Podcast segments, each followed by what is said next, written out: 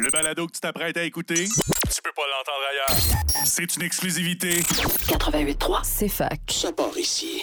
Voici une discussion avec Roch Bérard, entrepreneur, enseignant, coach en gestion des ressources humaines et j'en passe. J'ai eu de la chance de bénéficier de son précieux temps aujourd'hui. Roch est un innovateur dans le domaine des ressources humaines. Il nous parle aujourd'hui de ses projets futurs excitants, de l'importance du mindset dans son parcours, du système d'éducation moderne ainsi que de conseils pour bien réussir sa vie. Pour bien s'orienter dans ce périple mouvementé qu'est la vie, inspirons-nous de ceux l'ayant déjà vécu. Bienvenue, chers amis, à Mille et une voix du succès.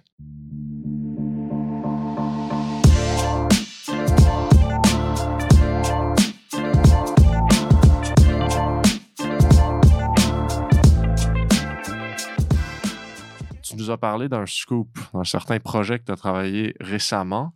Euh, et je suis très curieux de savoir ça consiste en quoi exactement. Écoute, c'est simple, Paul. Euh, Les gens qui me connaissent bien savent qu'au cours de l'année 2022, euh, j'ai lancé en ligne euh, un programme de coaching, hein, un complément de formation, coaching, co-développement et tout ça avec des gens. Ce que je n'avais pas dit aux gens, c'est que j'étais pour utiliser une partie importante de ces revenus supplémentaires-là dans ma vie pour redonner. Et euh, j'ai remis, mine de rien, au cours des 13-14 derniers mois, plus de 40 000 en produits et services à différentes causes. Wow. Donc, euh, je connais je connais personne autour de moi qui fait ça. OK? Je connais des entreprises d'une certaine taille qui sont Mhm. très généreuses, mais je connais pas d'individu qui fait ça. Ça, ça vient un peu euh, illustrer euh, sous forme de comportement une des valeurs importantes qui est le partage. Et cette année, je veux appli- appliquer la 10X Rule à ça. Donc, euh, cette année, j'aimerais euh, lancer de- d'autres business, générer d'autres revenus supplémentaires, puis être en mesure de remettre au cours des 12 à 24 prochains mois 400 000 400 000. 400 000 canadiens à différents organismes, à différentes œuvres, à des gens, etc. Au lieu de faire 40 000, comme je l'ai fait en créant des fonds à travers les fondations, j'ai créé donc euh, une bourse d'études à l'Université de Sherbrooke, à l'école de gestion. J'ai créé une bourse d'études à l'Université du Québec à Montréal. J'ai remis euh, des sommes d'argent à différents organismes, beaucoup de, services aussi gratuits à des euh, organisations ou à des individus. Et là, au cours de l'année dernière, j'ai un gars que je surveille beaucoup. J'appelle ça mes mentors formels et informels, mes coachs. Et euh, il y, a- il y a un individu qu'il faut apprécier pour ses bons côtés et non pas voir ses mauvais côtés. Il s'appelle Grant Cardone. Grant Cardone. Donc, Grant Cardone, c'est quelqu'un aux États-Unis qui fait beaucoup de bruit depuis plusieurs années. Oui, c'est un Américain qui flash, qui a un avion, puis qui a un hélicoptère et tout ça. Puis il y a des gens qui n'aiment pas ça. Ouais. Moi, j'aime ça voir quelqu'un qui part de rien, qui est réussi. Puis j'ai appliqué sa 10X Rule.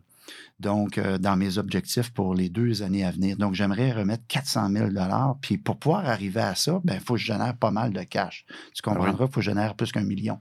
Puis la, la 10X Rule, juste avant, pourrais-tu expliquer c'est quoi exactement? La C'est- 10X Rule, c'est un peu ce que je vous enseigne dans les classes. Quand vous fixez des objectifs, il faut arrêter de fixer des objectifs SMART avec le A qui est atteignable et réaliste. Mhm. Ça, c'est pour les gens ordinaires, c'est correct. C'est pour des gens qui ne veulent pas nécessairement pousser la machine trop loin. Moi, euh, j'ai été mis sur cette planète-là, selon moi, pour différentes raisons. Puis l'une de ces raisons-là, dans ma cinquantaine et soixantaine, c'est de partager encore plus. Fait que la 10X Rule, c'est d'avoir des objectifs agressifs, ambitieux. C'est de mettre en place, évidemment, à, à travers certaines stratégies, de vraiment avoir en tête que des objectifs, on devrait multiplier par 10. On devrait se mettre en danger. On devrait se mettre en dehors d'une zone de contrôle, de confort, quand on se fixe des objectifs, soit Mhm. comme entrepreneur ou comme personne qui a des objectifs importants. Fait que la 10X Rule, ben, j'avais un bracelet jaune qui était la 10X Rule qui était marqué. Puis durant la période des fêtes, euh, cette année, j'ai décidé d'aller me faire tatouer sur ma main droite la Ben règle oui. du 10X Rule. Donc, on voit ici sur ma paume de main droite, chaque fois que j'écris, chaque fois que je, regarde mes mains, ben, je vois deux tatous, deux nouveaux tatous. 10X pour 10X Rule pour me rappeler d'avoir des objectifs ambitieux, d'avoir des objectifs agressifs et de pouvoir remettre encore plus. Puis de l'autre côté, ben, j'ai un autre tatou qui dit que c'est un acronyme VPCVA. Cinq lettres. Vos pensées créent votre avenir. Donc, c'est une phrase, c'est un acronyme qui m'inspire, puis que j'applique depuis plusieurs années, que je n'avais pas quand j'étais plus jeune, quand j'avais ton âge. Euh, on en reparlera tantôt là, au niveau des trucs et tout ça. Là. Ouais. Quand j'étais jeune, là, j'étais dans le moule. Métro, boulot, dodo, va à l'université, trouve-toi une bonne job, travaille 40 heures, puis euh, prépare ta retraite. Ouais. Et euh, à travers mes, mes expériences de vie par la suite, ben, j'ai eu des gens comme ça, soit des coachs ou des Grant Cardone qui ont marqué ma vie. Donc, le scoop, c'est que cette année, j'aimerais, cette année, les, les deux ou trois prochaines années, j'aimerais remettre euh, au-delà de 400 000 à différents organismes. Puis la seule façon de faire ça, c'est pas de me trouver une job plus payante. C'est de partir des projets qui vont générer du cash flow. Puis Grant Cardone, c'est un maniaque du cash flow. Il faut qu'une business génère du cash flow, etc. Si tu investis dans l'immobilier, il faut qu'il y ait du cash flow. Donc, l'effet de levier, puis l'effet de gagne m'a amené à- dans un cheminement au cours des derniers mois à créer une entreprise au Canada qui s'appelle Amplivo Canada. Amplivo Canada? Amplivo Canada. Vous pouvez aller sur amplivocanada.com. Donc, Amplivo, A-M-P-L-I-V-O, amplivocanada.com. Donc, ça, c'est une organisation qu'on a créée, donc une incorporation que j'ai créée. Donc, euh, à un moment donné, il faut, parler- faut penser, il faut pas juste euh, parler, il faut agir aussi. hein. Ouais. Donc, euh, au cours des derniers mois, j'ai créé une corporation. Donc, j'ai payé hein, des frais juridiques, des frais de comptables, fiscalistes et des professionnels et tout ça pour créer une entreprise et me joindre à un grand groupe industriel qui existe déjà ailleurs dans le monde pour nettoyer la planète, enlever des déchets plastiques. Wow. Et j'ai l'intention, lorsque je vais vendre des forfaits de neutralité plastique à des entreprises ou à des individus, j'ai l'intention de remettre une partie importante de mes revenus après impôt à des organismes.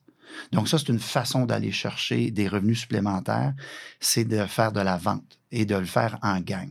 Donc, euh, à travers cette corporation-là, il y a possibilité pour moi d'avoir des équipes, des gens qui ont le goût euh, de- d'être des influenceurs. Mais au lieu d'annoncer des produits cosmétiques puis d'annoncer toutes sortes de trucs, c'est d'aller voir des entreprises, des individus, leur dire Hey Paul, aimerais-tu devenir plastique neutre? Aimerais-tu effacer l'empreinte plastique? Un peu comme le même principe que le crédit carbone, l'empreinte Ouais. carbone. On sait que les compagnies qui polluent doivent acheter des crédits carbone pour avoir le droit de polluer. C'est spécial de dire ça comme ça. Ouais. Même concept au niveau des déchets plastiques. L'autre chose, c'est que je vais commencer à donner des conférences dès cette année. Je vais annoncer ça d'ici quelques semaines. Donc, c'est la première fois que j'en parle devant un grand groupe. Et éventuellement, euh, ton podcast sera diffusé. Mais je vais débuter une conférence euh, qui, je n'ai pas trouvé le titre encore exact, mais ça va ressembler à du désespoir à l'espoir.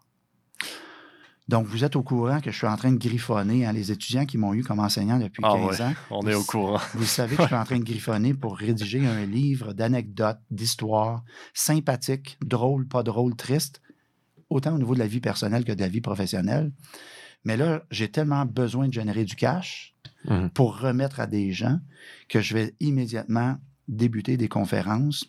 Je vais annoncer donc euh, en grande primeur sur mon réseau LinkedIn euh, 12 000 relations et plus et sur mon Facebook dans les prochaines semaines. Je vais annoncer donc d'ici la Saint-Valentin que je vais être disponible pour offrir des conférences dans des entreprises, à des employés, à des organismes, à des gens qui ont des poquets de la vie, des gens qui ont bien réussi, mais ils ont peut-être des enfants que ça ne va pas bien. Puis je vais offrir une conférence aux gens qui va être d'environ une heure, une heure et demie. Et euh, je vais charger un certain prix pour faire cette conférence-là. Puis je vais remettre immédiatement après la conférence, quand je vais être payé par euh, les organisations, les entreprises ou autres euh, organismes, je vais remettre une portion importante de mes euh, honoraires à une cause importante pour les employés ou l'endroit où je vais aller. Fait que si je m'en vais dans un petit village, dans une petite ville, je vais demander aux gens qui mériteraient d'avoir quelques centaines de dollars, milliers de dollars, et je vais offrir une partie de mes honoraires comme ça. Donc ça, ça va me permettre de générer plus de cash plus vite parce qu'on peut euh, facturer facilement pour ce genre de conférences-là, de motivation et autres. On peut facilement aller euh, facturer donc plusieurs milliers de dollars pour euh, les organisations. Et mon troisième fantasme, dans le fond, c'est trois scoops en un que je t'annonce là Ouais. c'est que un de mes fantasmes les plus importants, c'est d'être capable de générer du cash puis d'utiliser ça pour faire un effet de levier financier. J'aimerais convaincre des gens d'affaires, puis c'est déjà débuté, là. J'aimerais convaincre des gens d'affaires d'acheter des PME à but lucratif, donc d'acheter l'entreprise propriétaire veut vendre, veut prendre sa retraite, c'est souvent leur fonds de retraite. Je vais être capable d'acheter des entreprises et de remettre une portion importante des profits de l'entreprise. Hein, on va payer pour des profits 4, 5, 6, 7, 8 fois les profits. Mettons qu'on paye l'entreprise un million et demi, 2 millions. J'aimerais qu'on remette une partie des quelques centaines de milliers de dollars de profits par année, une partie importante aux employés pour pouvoir améliorer leur sort, soit sous forme de rémunération directe ou indirecte. Et j'aimerais qu'on garde une portion pour rembourser évidemment les prêts et tout ça pour euh, l'achat mmh. de l'entreprise, mais prendre plus de temps. Au lieu d'être agressif, dire Hey, je dois rembourser le prix de mon entreprise que je viens d'acheter rapidement en 5, 6, 7, 8 ans, on va prendre un peu plus notre temps parce qu'on va vouloir prendre une portion des profits de l'entreprise et les remettre à des organismes dans la région, la localité où l'entreprise est située. Fait qu'on va être en mesure de dire aux gens, venez acheter dans ce commerce-là. Ici, on traite mieux les employés que partout ailleurs dans le secteur. Mmh et on remet une partie importante des profits à des organismes parce que si on ne vient pas en aide aux organismes, que ce soit pour les femmes violentées, que ce soit pour des gens qui ont des problèmes de dépendance ou autre, ces gens-là, ils quittent. C'est difficile d'avoir des revenus décents pour pallier au manque du gouvernement et de notre société à venir en aide aux gens qui ont des difficultés. Donc, moi, je veux partir un mouvement, un, un hashtag, ça va s'appeler le hashtag Partageons plus. Hashtag Partageons plus. Le hashtag Partageons plus. Euh, et on va euh, vraiment lancer quelque chose d'intéressant. Fait qu'à travers ces trois, ces trois, euh, je pourrais dire, stratégies-là, je, vais, je veux donner beaucoup plus. Donc, je vais générer beaucoup d'activités économiques, ça va être bon pour la planète, etc. Je vais me donner aux gens en, termes de conférences. Donc, je vais parler des, des nombreuses, les années où j'ai eu des agressions sexuelles, où est-ce que j'ai eu, j'ai été victime de violence pendant 7-8 ans. Euh, et comment je m'en suis sorti et comment j'ai réussi à me rendre à l'université, puis avoir une carrière, puis à, me marier, avoir des enfants. Je pense que ça pourrait être inspirant pour certaines personnes. Et euh, évidemment, à travers ça, oui, c'est le fun de parler des côtés positifs, mais il y a eu aussi beaucoup de côtés négatifs. J'ai fait souffrir d'autres personnes par la suite. Donc, euh, ça va être une belle histoire à raconter aux gens. Ça va être, selon moi, assez inspirant au niveau humain, au niveau professionnel et tout ça. Et ben l'autre affaire, c'est d'acheter des entreprises avec d'autres personnes, puis de redonner. Donc, c'est vraiment à travers ça là, que je veux me concentrer. La raison de ma vie pour les prochaines années, c'est pas d'élever mes enfants, ça c'est complété, c'est terminé. Je vais continuer à enseigner un petit peu, parce que j'ai besoin de payer de l'épicerie, des comptes et tout ça. Parce que j'ai quand même encore quelques dettes. Mais ma raison d'être, ça va être de partager dans les prochaines années. Wow, c'est beaucoup d'informations. Euh, j'essaie de mettre ça, structurer ça un petit peu dans ma tête. On a un projet qui est euh, ben, en fait, tous les projets visent à redonner. Et ma première question qui me vient à l'esprit, c'est euh, d'où ça vient? D'où ça vient? Est-ce que tu te réveilles un matin, tu sais quoi, je veux redonner et, et, comment est-ce que tu choisis à qui redonner? Genre, Je t'explique ça très rapidement, Paul. C'est relativement simple. Euh, moi, je suis né d'une mère biologique qui n'était pas en mesure de pouvoir élever des enfants. Elle n'avait pas la santé mentale et elle mhm. n'avait pas l'esprit maternel et tout ça. Cette personne-là a eu trois enfants. Ça donne que la mère de cette personne-là, c'est ma grand-mère biologique. Elle s'appelait Élise. Euh, petite bout de femme qui avait euh, une quatrième année, qui ne savait pas lire ni écrire, mariée avec un concierge, mon mhm. grand-père, qui a réussi à accoucher de officiellement, évidemment, le fil Facebook n'existait pas dans les années 40-50. On dit entre, entre 17 et 19 euh, enfants, puis elle nous a adopté les trois enfants pour euh, faire euh, une grande famille. Donc, elle, elle a pris les enfants de sa fille, donc moi et mes deux frères et sœurs. C'est pour ça que je dis toujours à mes étudiants, je suis soit le numéro 17 ou 22. Ça dépend si on compte euh, les grossesses ou si on compte euh, les enfants qui sont réellement euh, nés, qui sont sortis du ventre de cette femme-là, ma grand-mère Élise, qui était surhumaine. Donc, quand tu dis là, accoucher de 17, 18, 19 enfants, puis tu en prends trois autres, ça, ça s'appelle partager, ça s'appelle être généreux. Donc, la générosité, c'est vraiment la valeur qui me décrit le mieux. Donc, les gens qui me connaissent très près de moi, savent que la générosité, euh, je ne connais personne de plus généreux que moi-même. Généreux en temps, généreux en argent, généreux en, toutes sortes de services. Euh, régulièrement, même si je suis très occupé, ben, je suis allé faire le Père Noël au CHLD Saint-Joseph au mois de décembre. Euh, je passe mon temps à aider des amis, malgré que j'ai une vie assez occupée professionnelle et tout ça. Donc, la générosité, elle vient de ma famille. Hein, nos valeurs importantes viennent de notre famille, généralement. Ma grand-mère, elle n'avait rien à partager, puis elle réussissait à nourrir tout le monde, à habiller tout le monde et tout ça. Fait que c'est sûr que quand j'étais jeune, j'ai eu du partage hein, de mes demi-frères, demi-sœurs, si on Ouais. peut les appeler comme ça. J'ai eu beaucoup de partage. J'ai jamais eu la chance d'avoir du linge neuf. J'ai pas mangé à ma faim. J'ai pas eu de bicyclette neuve quand j'étais jeune. J'avais toujours les restants des autres. Mais on me partageait quand même des trucs. Fait que le partage, c'est une valeur importante, la générosité. Et pas, comme je le dis, pas seulement en argent, parce que faire un chèque, c'est facile. Mhm. Mais s'impliquer, aller donner du temps avec des personnes âgées, aller donner du temps avec des personnes handicapées qui ont des défis, donner du temps à des étudiants, donner du temps à des organisations, euh, ça vient de là, ça vient de, de ma famille, c'est extrêmement important. Puis c'est tellement valorisant. Euh, c'est spectaculaire avoir une belle maison, euh, avoir une belle voiture et tout ça, carrière.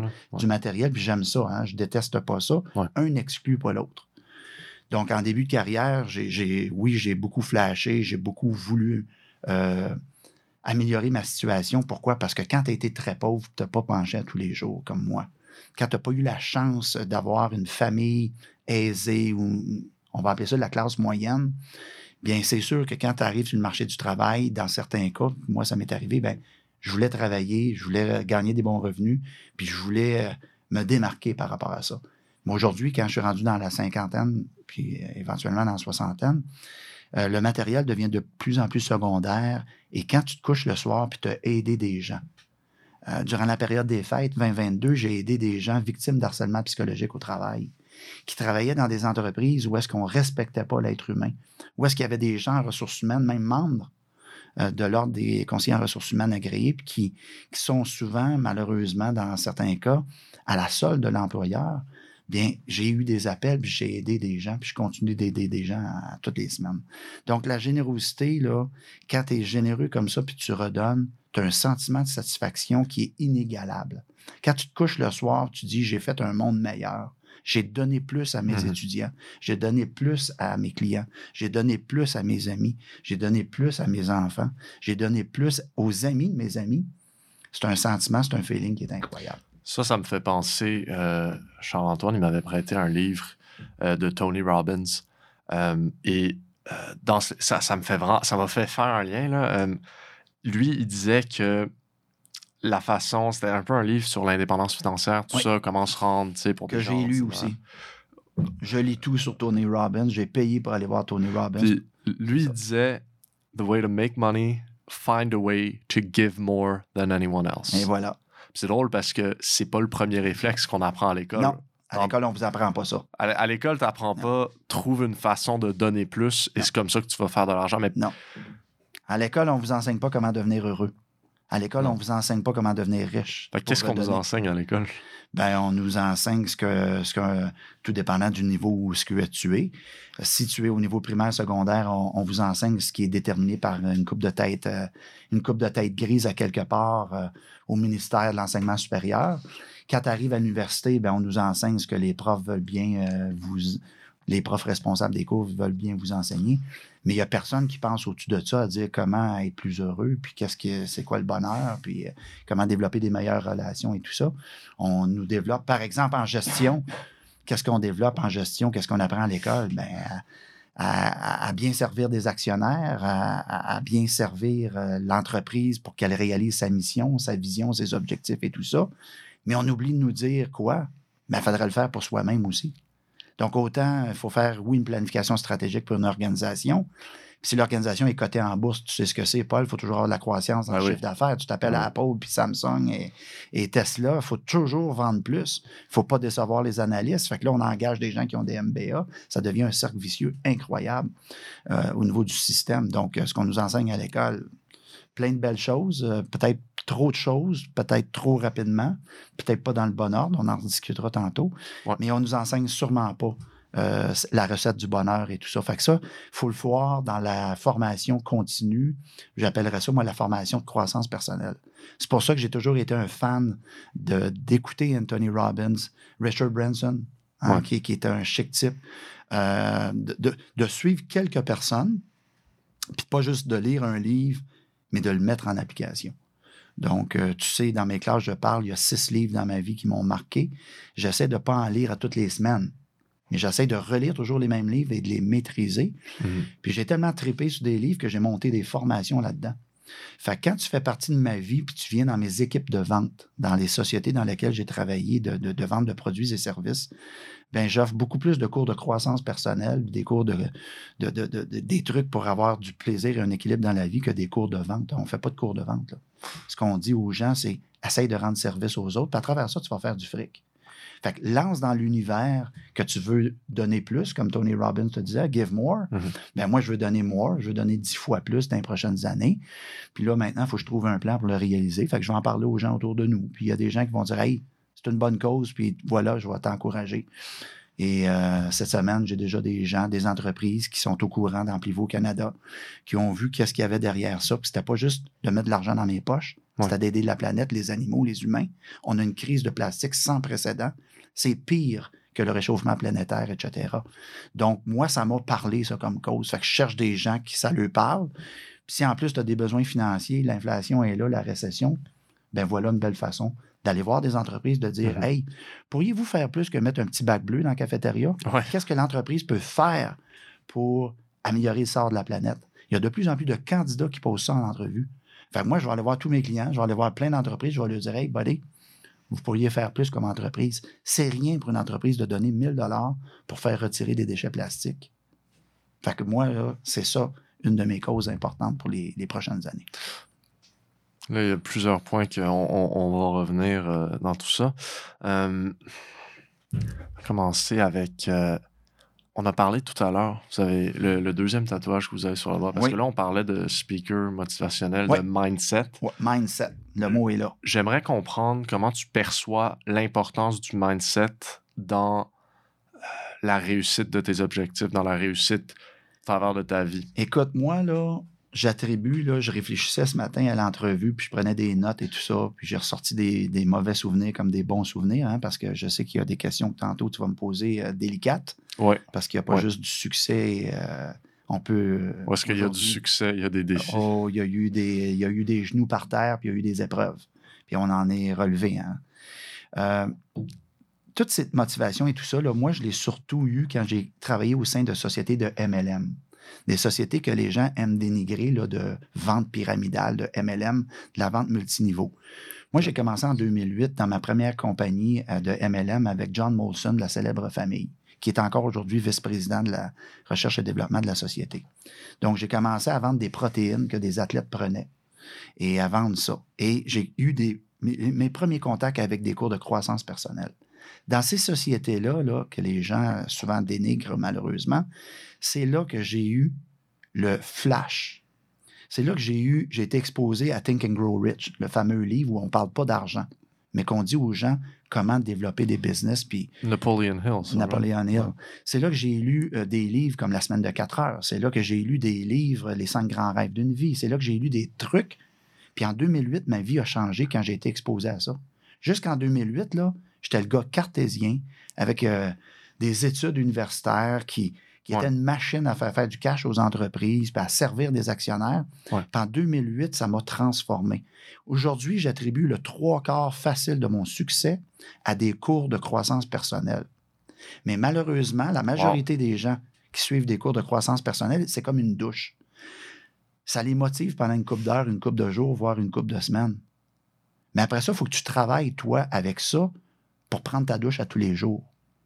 Fait que c'est le fun d'aller voir Tony Robbins, puis de sauter dans les airs, puis de sentir l'énergie. Tu sais, Ouais. Tu payes 5000 pièces pour aller voir ce gars-là. là. Là, t'es motivé en temps. Tu es motivé, mais ça Ouais. dure une couple de semaines. Si après ça, tu cultives pas ton jardin, si tu replonges pas dans les livres, si, si tu mets pas en pratique, hein, on le voit en formation, tu apprends quelque chose, il faut l'appliquer.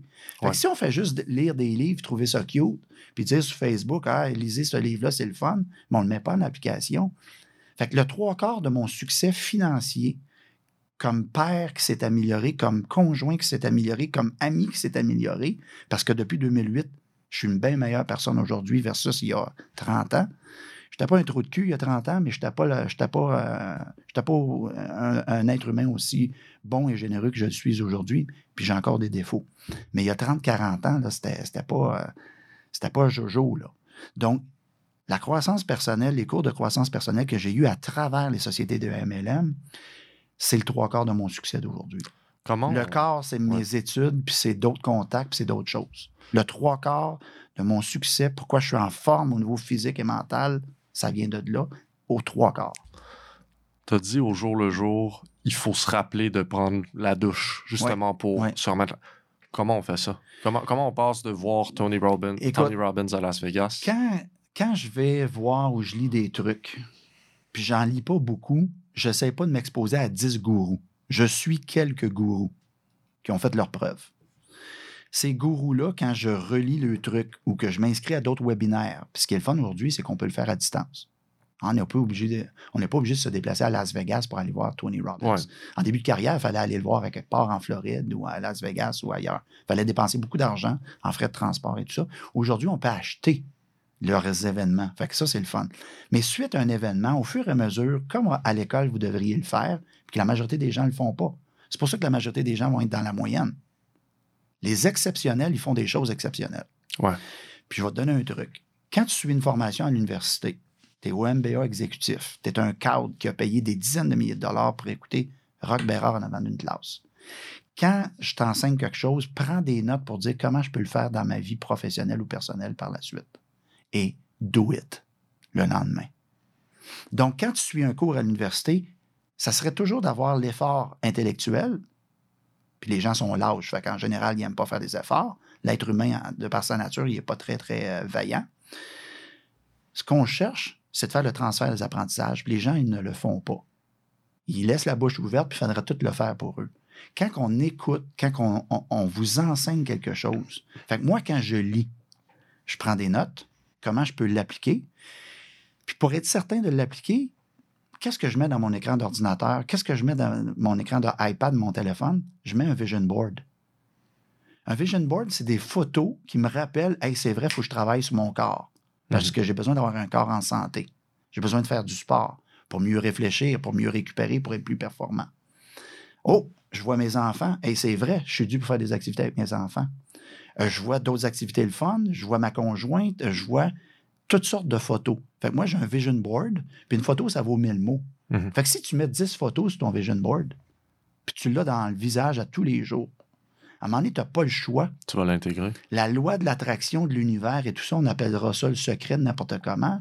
Ça semble être ésotérique. Mais quand on lance ça à notre subconscient constamment, on prend le temps de méditer. Moi, la méditation a changé ma vie.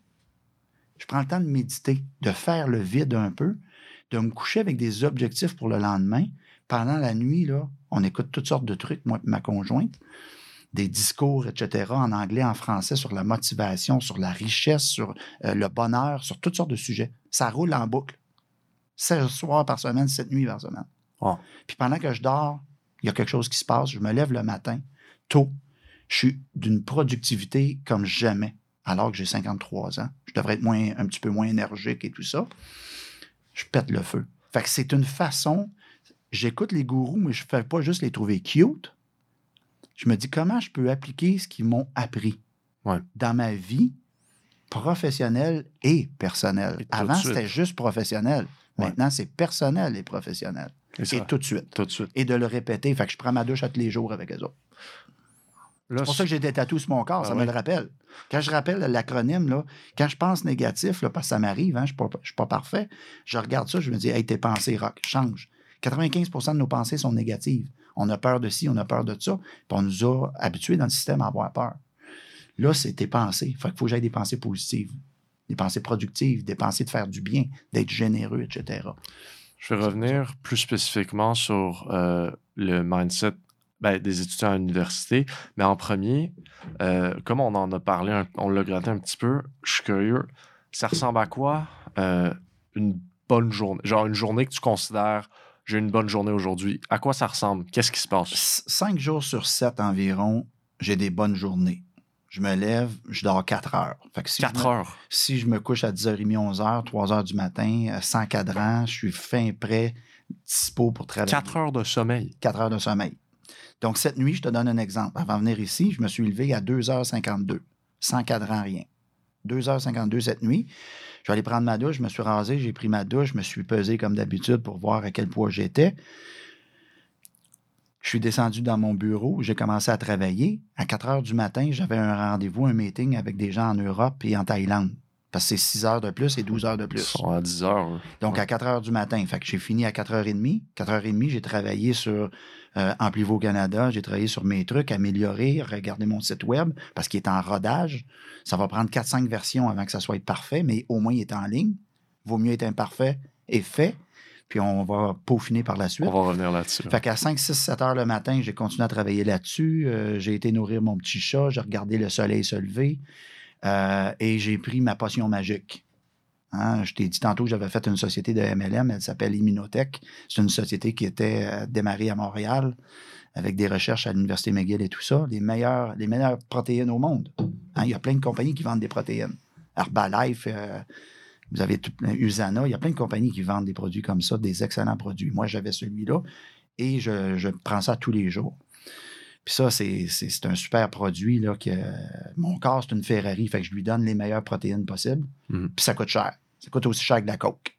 OK? Ça coûte quasiment aussi cher que de la coke. C'est une poudre blanche. Là, tu pourrais, euh, tu pourrais dire, hey, coudon, c'est quoi qui prend les matins? OK? Sans faire de blague, ça ressemble à ça, c'est une poudre blanche. Puis ça vaut assez cher, ça vaut à peu près 1000$ piastres le kilo. Wow. Donc, tout ça pour dire que cette protéine-là, je la prends. Euh, après ça, ben, euh, je suis venu ici. Fait qu'à tous les jours, c'est comme ça. Je me lève tôt. Puis rendu à 8 h, 9 h, puis j'ai déjà 4-5 heures de fête. Fait que je suis en avance sur toutes les autres. Puis là, ben, je fais ma journée, je vais enseigner, je réponds à des clients, je vais voir des clients, je fais du sport. Donc, ma routine, c'est à tous les jours, je dois aller m'entraîner.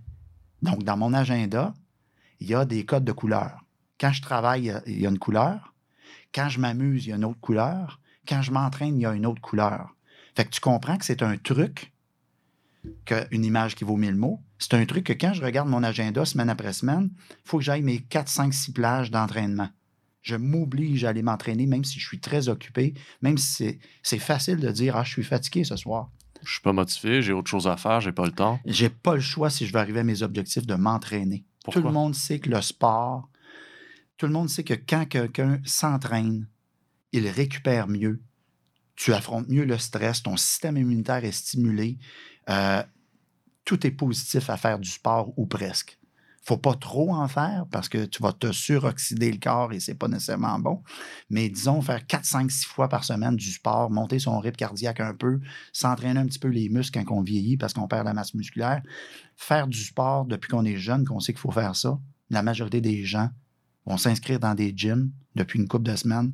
Ouais. Dans 60 jours, la majorité ne seront plus là. Je le vois, moi, au gym, là, on voit plein de petits nouveaux motivés. La 1er motivation, janvier. on le voit là. Puis ça, ça diminue, ça va diminuer. Fait que le sport, c'est important. Fait qu'une journée typique pour moi, c'est de se lever 3-4 heures du matin. Euh, c'est de travailler plus tôt le matin parce que mon esprit est clair, puis j'ai programmé mon esprit pour être très performant le matin. Je vais aller soit enseigner à l'université, je vais aller soit voir un client. Dans la journée, je vais aller m'entraîner. Certains soirs, j'enseigne, comme tu le sais, j'enseigne par- euh, parfois les, les Mhm. lundis, mardis soirs ou peu importe. Je fais des allers-retours. Euh, dans la voiture, les gens m'appellent, donc je suis planifié. Donc, euh, vive le Bluetooth. Fait que je suis même productif dans, la- dans le véhicule automobile. Donc, euh, oui, je fais du kilométrage malheureusement, mais je, je peux être productif. Et j'essaie surtout à tous les jours d'aller dans mon spa. J'essaie toujours de prendre un 45 minutes avec ma conjointe pour aller dans le spa. À la maison, on a reproduit un peu le Strom Spa. Wow. On a des équipements similaires, on a les mêmes chaises, on a des décorations similaires. Je vais faire un hammam bientôt, j'ai un sponage. Je me suis équipé à la maison pour pas avoir le prétexte de dire le temps de transport va m'empêcher d'y aller. Souvent, les gens vont dire Ah, j'ai pas le temps, c'est long.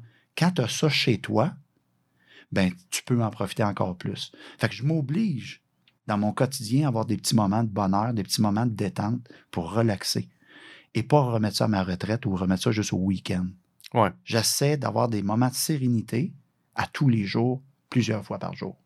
Malgré le stress, malgré les défis, malgré les appels de panique de gens que j'ai, de clients, j'essaie de provoquer ces moments-là. Je ne veux pas être une semaine me dire shoot, je suis dû. J'essaie de provoquer au fur et à mesure. Comment on se met dans cet esprit-là? Moi, moi, je suis dans un programme où est-ce que les gens sont très stressé Ouais. et ce constamment. Ouais. Euh, il y a les examens et tout ça. Et Mais tout le monde sait que si on fait du sport, on va mieux apprendre, ça va être plus facile. Donc, si on le sait depuis qu'on est jeune, mais on ne l'applique pas, la recette est là. Moi, j'ai rien inventé. Je ne suis pas un gars très intelligent. Je, je sais que faire du sport, c'est sain. Ouais. Ça, ça fait des années qu'on se fait casser les oreilles c'est avec c'est ça. une certitude. Le, faire du sport, c'est mieux. Maintenant, La connerie, c'est que le gouvernement ne fait pas faire de sport euh, au primaire, secondaire, pas suffisamment, malheureusement. Là, il y a mieux nous enseigner d'autres choses. Mais euh, le sport, c'est la clé du succès. Les gens qui performent, Barack Obama joue au basket à tous les jours. Les artistes, en général, les gens qui performent font du sport en général. C'est pas vrai à 100% mais c'est un élément qui est souvent commun. Les gens performants font du sport. qu'est-ce que tu dirais à des gens qui sont. euh, parce que j'ai l'impression que moi, ce que j'entends souvent, euh, comme, disons, excuse pour pas faire du sport, c'est Ah ben, j'étais pas motivé cette fois-là. Ah ben, je- je- j'ai pas le temps. Ou même, tu sais, les- Je te l'ai enseigné, c'est la théorie de Vroom.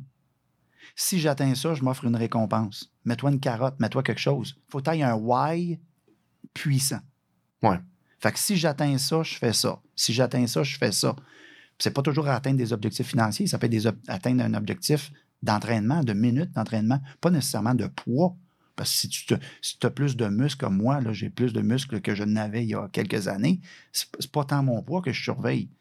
Mais est-ce que je suis allé à la bonne fréquence? Fait que quand moi, j'ai incorporé ça dans mon agenda, je suis en mesure de te dire à peu près combien de minutes je me suis entraîné depuis une couple de mois. Fait que si on a des indicateurs de performance pour des entreprises, pourquoi qu'on ne se met pas des indicateurs de performance pour nous-mêmes, personnel. personnels? Combien j'ai fait de parties de karaoké cette année? Parce qu'il faut avoir du plaisir dans la vie. Ben oui. Comment j'ai fait d'entraînement? Comment j'ai eu de souper avec des amis? Comment avec ma famille? Comment j'ai fait de voyages? Comment? Moi, les récompenses, c'est super important. Ça, c'est la théorie de Vroom. Donc, je veux faire des efforts parce que je peux m'offrir des récompenses qui ne sont pas seulement de nature financière. Prendre du temps. Comme là, je sais que la semaine prochaine, je vais manger chez un couple d'amis. Euh, j'ai super hâte. La semaine d'après, c'est un party karaoké. Fait que j'ai toutes sortes d'échéanciers comme ça. Fait que j'essaie de m'offrir des moments de bonheur. Quand j'étais à l'université, je faisais la même chose. Après mes examens intra, je me payais la traite sur quelque chose. C'était ma récompense, en plus d'avoir des bonnes notes, c'était ma récompense de me dire Hey, c'est, trippant, puis euh, étudier, on peut avoir aussi du plaisir Ouais. à travers ça. C'est une question de motivation.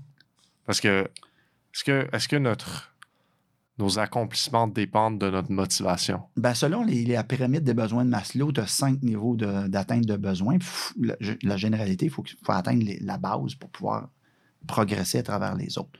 Est-ce que tout le monde veut nécessairement aller au quatrième échelon, cinquième échelon de la pyramide des besoins de Maslow? La réponse est non. Moi, de par mon vécu, de par le fait que, que, que je viens d'une grande famille, qu'on aime ça, des activités sociales, etc., fait que ça me pousse à vouloir en avoir. C'est peut-être euh, naturel. Mais ma motivation à vouloir me dépasser euh, vient du fait justement que mes besoins de réalisation, de reconnaissance sont puissants. Puis quand je réalise des choses, j'ai jamais pris de drogue, mais il y a des gens qui deviennent dépendants à l'héroïne ou à, à d'autres drogues ou à l'alcool à cause du feeling, l'état que ça te met. Moi, l'état que ça me met de réaliser des choses, j'ai réalisé que c'était la même affaire quand je faisais de la plongée sous-marine, quand je faisais du parachute, l'adrénaline et tout ça, là, ce qui se passe, l'ex- l'excitement, l'excitation. Ben, quand je pars après un objectif de ramasser pour une jeune fille de, Montréal, de lui dire, au lieu d'avoir un objectif d'avoir 20 sacs à remettre à des gens en situation d'itinérance, comme on a fait au mois de novembre 2021, je lui ai dit 10x, on va mettre un zéro à côté de ton objectif, puis je vais t'aider. Juste le fait de participer à ça me fait triper. De pouvoir après ça dire, hey, au lieu d'en faire 20, on a fait 200. Puis là, j'ai appelé des clients, je dit, hey, tu m'envoies 1000 pièces parce qu'on veut acheter, on veut.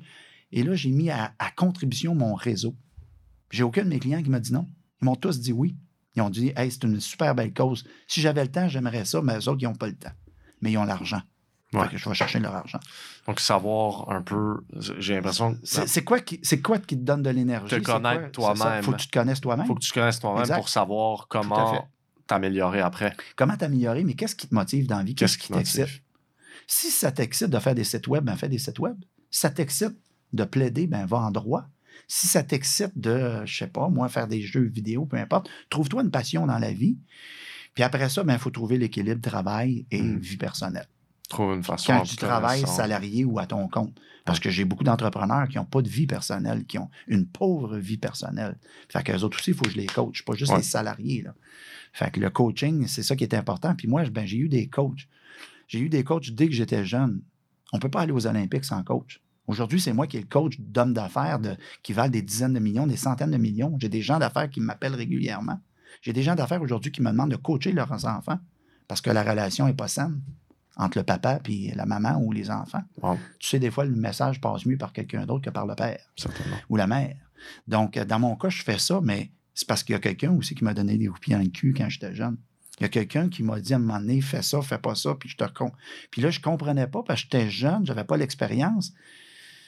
Puis à un moment donné, il y a quelqu'un qui me dit, Rock, tu sais, play hard, hein? Tu as toujours work hard, play hard. Tu as toujours le- entre les deux. Puis euh, j'ai réalisé qu'on pouvait travailler fort, que c'est le fun de travailler aussi quand on aime ce que l'on fait. Ouais. Quand on aime ce que l'on fait, on ne travaille pas, ou presque. OK? Donc, on travaille fort, oui, c'est vrai. On est dans une société qu'on a besoin d'argent, malheureusement, puis qu'il y a une pression, puis que les enfants veulent avoir un iPad, puis tout ça. Mais il faut aussi donner des moments de bonheur. Puis moi, dans mes moments de bonheur, j'ai découvert que qu'est-ce qui me faisait le plus plaisir dans la vie, c'est de partager. C'est de faire des parties. C'est euh, c'est de faire de la plongée sous-marine, c'est de faire des activités pour moi, mais aussi pour les autres. Là, je vais te poser une question. euh, je vais dériver un petit peu, mais il y a quelques sujets connexes qu'on en parlait et je sais que tu vas aimer cette question-là.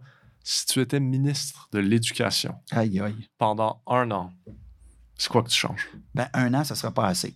Parce que quand Cinq on- ans. Prends on- le temps que tu as besoin. Quand on donne un cours de gestion du changement, puis qu'on dit qu'il faut changer des cultures, il faut changer tout ça, on parle de plusieurs, plusieurs, plusieurs années. Puis le, le système, le paquebot est tellement gros. Fait que prends le temps que tu as besoin. Qu'est-ce que tu changes? Tu es ministre de l'Éducation demain? Comment tu commences? Évidemment, il n'y a pas une recette universelle. Fait que je vais commencer par parler, je vais te donner un exemple en gestion des ressources humaines.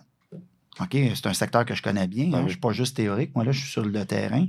Euh, J'ai une vingtaine de clients sur lesquels je siège sur leur comité de direction et tout ça. Fait que je, je pense que je suis crédible de pouvoir parler à la fois de théorie et de pratique, contrairement à certaines personnes. Donc, moi, demain matin, étant donné le contexte de pénurie de main-d'œuvre et tout ça, je suis ministre de l'Éducation, par exemple, dans les écoles de gestion. Je permettrais aux écoles de gestion de euh, raccourcir la période de formation des gens de base. Je dirais, par exemple, on a besoin de gens en gestion des ressources humaines. Tu veux aller en gestion des ressources humaines, mettons que tu sais que tu veux aller là-dedans. Bien, la première session, ça serait des cours très généraux du côté de la business. hein, un peu de marketing, un peu de management, un peu de finance, c'est normal. Il Ouais. faut avoir une idée de ce qui se passe dans le business. La deuxième session, ça serait cinq cours concentrés en ressources humaines. Puis on essaierait d'enlever tout ce qui est inutile parce qu'il y a beaucoup de choses qu'on enseigne que des fois, tu dis, ouais, on peut se questionner un peu. Là. Et j'enverrai tout de suite les gens sur le marché du travail Directement? directement pour pouvoir appliquer tout de suite les connaissances qu'ils ont acquis, acquises, les connaissances acquises donc avant. Donc, les gens auraient cinq cours hein, de trois crédits en recrutement, en sélection, en formation, peu importe. Là, tu vas travailler, puis après ça, c'est de la formation continue à l'université. Toujours la formation diplômante. Mais il faut mettre plus rapidement les jeunes au travail, au service des entreprises pour générer de l'économie, parce qu'on a besoin plus que jamais du fric pour la santé et tout ça, et de la formation continue, donc, pour les autres cours que tu vas apprendre, tu puisses les mettre en pratique tout de suite.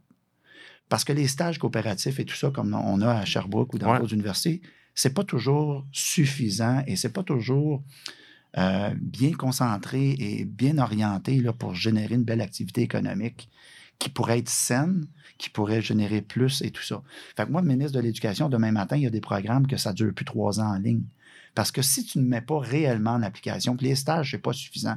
Si je ne mets pas en application quelque chose que j'ai appris, là, tu sais, j'ai appris quelque chose il y a une couple de couple d'années, là, tu arrives sur le marché du travail, première des choses, la majorité des étudiants ont oublié trois semaines plus tard ou après l'intra ce qu'ils ont appris. Moi, je le vérifie à toutes les séances, tu t'en souviens, dans les classes, Ouais. je posais des questions. C'est quoi le recrutement? Les gens se trompaient encore entre le recrutement et la sélection. Puis c'était le même à séance 6, 7, 8, 9, puis j'agaçais les gens. Le point, c'est que si on ne met pas en application rapidement ce que l'on apprend, on le perd. Fait que si tu n'as pas fait de maths 105, 203, 103, dérivée intégrale, double et tout ça, puis tu refais jamais ça, tu vas l'oublier, sauf des exceptions, tu vas l'oublier. Fait que moi, ministre de l'Éducation, je raccourcirais beaucoup de programmes universitaires pour envoyer tout de suite les gens travailler dans leur domaine, pas pour un stage, travailler. S'il faut travailler seulement 30 heures par semaine puis avoir une journée d'études par semaine. puis de trouver des façons. Un peu les deux en même temps. Ah, il faut faire les deux en même Il temps. faut faire les deux en même temps. Et en faisant les deux en même temps, par contre, ça va menacer des, certains enseignants qui t'enseignent des choses qui sont peut-être pas près du terrain dans la vraie vie. Dans leur tête à eux, c'est très important, mais dans la vraie vie, c'est autre chose. Puis ça, c'est le fameux débat. Est-ce que le marché du travail devrait dicter les contenus des programmes universitaires? Ou c'est aux professeurs, au comité de programme, puis aux, aux universités de dicter, puis de dire, mêlez-vous pas de ça, nous, on, on a des grandes connaissances et on va vous dire qu'est-ce qui est bon. Là, pour on vous. va dans un terrain de jeu. On est dans, On va. on est dans la- l'enregistrement de la CFAC. C'est ça, c'est ça. Mais, mais- mais tu comprends que au primaire, secondaire, les profs sont parfois offusqués de se faire imposer des programmes, des Ouais. cours. Hein, on a juste à penser culture et, euh, et Ouais. autres. C'est pas bon, c'est pas si, puis ils se font parachuter ça. Ben, c'est la même affaire. Moi, j'ai été étudiant. Fait que moi, là, quand je vois mes enfants actuellement passer à travers l'école, me dire Papa, pourquoi j'apprends ça? Papa, pourquoi j'apprends ça? Je dois encore essayer de lui faire à croire que ça va être bon pour le long terme, alors que j'y crois pas moi-même. Bon. OK? Puis c'est le même système qui n'a pas beaucoup changé depuis 20 ans quand moi j'étais au cégep. Là, un jour, peut-être qu'ils vont venir à l'université puis ils vont me dire peut-être la même chose. Pourquoi il faut faire des examens de par cœur? Pourquoi il faut faire ci? Pourquoi il faut faire ça? Pourquoi j'ai appris ça? Je donne un exemple. La loi de Pareto, moi, je l'adore. 80-20. là. La loi du 80-20. Fait que si j'étais ministre de l'Éducation, j'essaierais de dire aux enseignants, que ce soit le primaire, secondaire, mais eux, ils n'ont rien à dire, ils se font parachuter, mais surtout au programme professionnel puis au programme universitaire. Pouvez-vous essayer d'identifier ce qui est le 80 qu'on va appliquer le plus souvent, qui est souvent 20% de connaissances, 20% du contenu? Pour ceux qui ne savent pas, la loi de Pareto, c'est tu changes 20% pour avoir 80% des effets. Exact. Donc, il y a 10 théories de leadership. Pourquoi pas apprendre juste deux, trois théories comme du monde Ouais. qui ont 80% d'effets? Les autres, là, pour ta culture personnelle, tu taperas ça sur Google, puis tu iras voir. Mais pourquoi je te ferais 45 heures de cours sur tout ça, alors qu'il y a peut-être 10-15 heures que c'est réellement ça, que tu vas avoir beaucoup d'impact? Fait que moi, étant donné la situation économique, étant donné qu'il va falloir augmenter de beaucoup le budget de santé et tout ça, il faut générer plus d'activité économique. Mhm. En même temps, il faudrait être plus en forme puis faire plus de sport. Tu comprends? C'est Ouais. un cercle vicieux. L'œuf ou la poule. Fait que pour les besoins financiers du futur, ils vont être tellement criants qu'il va falloir envoyer les jeunes plus rapidement sur le marché du travail sans négliger les études qualifiantes à long terme. Parce que c'est sain d'avoir un baccalauréat, d'avoir une maîtrise, Ouais. c'est pertinent, mais c'est la façon de le faire. C'est que si on, on fait juste enseigner pendant une couple d'années, tu arrives sur le marché du travail après 3-4 ans, tu as oublié beaucoup, beaucoup de trucs, tu as vendu tes livres, puis le marché a bougé peut-être plus vite que tes cours. C'est ça qui est capoté. C'est qu'actuellement, là, le marché bouge rapidement. Fait que tu lis un livre qui a été écrit il y a 3-4 ans, qui a été travaillé il y a 5, 6, 7 ans. Le marché est peut-être rendu plus loin. Fait en gestion, là, ça bouge tellement vite que c'est difficile d'être à jour puis d'enseigner ce qui est à jour aux étudiants. Fait que euh, je, je- je te ferai une petite métamorphose dans plusieurs programmes. Puis si je me fie à, tu sais, je regarde mon programme, jusqu'à présent, ça fait cinq sessions théoriques qu'on voit avant d'avoir notre premier stage. Mm. Fait que, euh, en fait, ce que je me demande, ton approche par rapport à la théorie elle-même, parce que là, je sais que tu mélangerais, tu mettrais plus de pratique plus tôt, euh, peut-être en même temps, mais ton approche Selon à certains la programmes, Selon certains programmes, c'est peut-être deux ou trois sessions. Il n'y a pas une recette universelle. Moi, je te dis, en GRH, là, on devrait sortir les étudiants après deux sessions. Va tout de suite sur le marché du travail, pas en stage quétaine, faire des photocopies, faire juste de la dotation. Va-t'en travailler dans une PME pour aider le propriétaire et les cadres et les employés, le syndicat s'il y en a, à avoir un meilleur milieu de vie, avoir à la fois plus de productivité, mais pas nécessairement faire travailler les gens plus fort. continue à apprendre en Puis même temps que tu continue à apprendre là. que tu travailles. Mais peut-être que tu vas avoir un cours de comptabilité ou deux de moins. Peut-être qu'au lieu de t'en lancer trois, tu vas en suivre juste un ou deux. Hmm. Là, ça, ça remettra en question quoi? Tout le cursus des étudiants, puis tout ça. Là, l'université au complet. Puis là, tu remets en question avec les syndicats le nombre de postes, Ben oui. parce que le nombre de cours pourrait être affecté. Euh, c'est menaçant, c'est très dangereux. Puis là, tu auras toujours des gens pour dire ben non, ben non, ben non, ben non. C'est pour ça que ça ne change pas beaucoup. Puis qu'aujourd'hui, tu as, des gens qui sortent de leur programme, peu importe les universités. je ne considère pas qu'il y en a une mieux que l'autre, mais c'est difficile.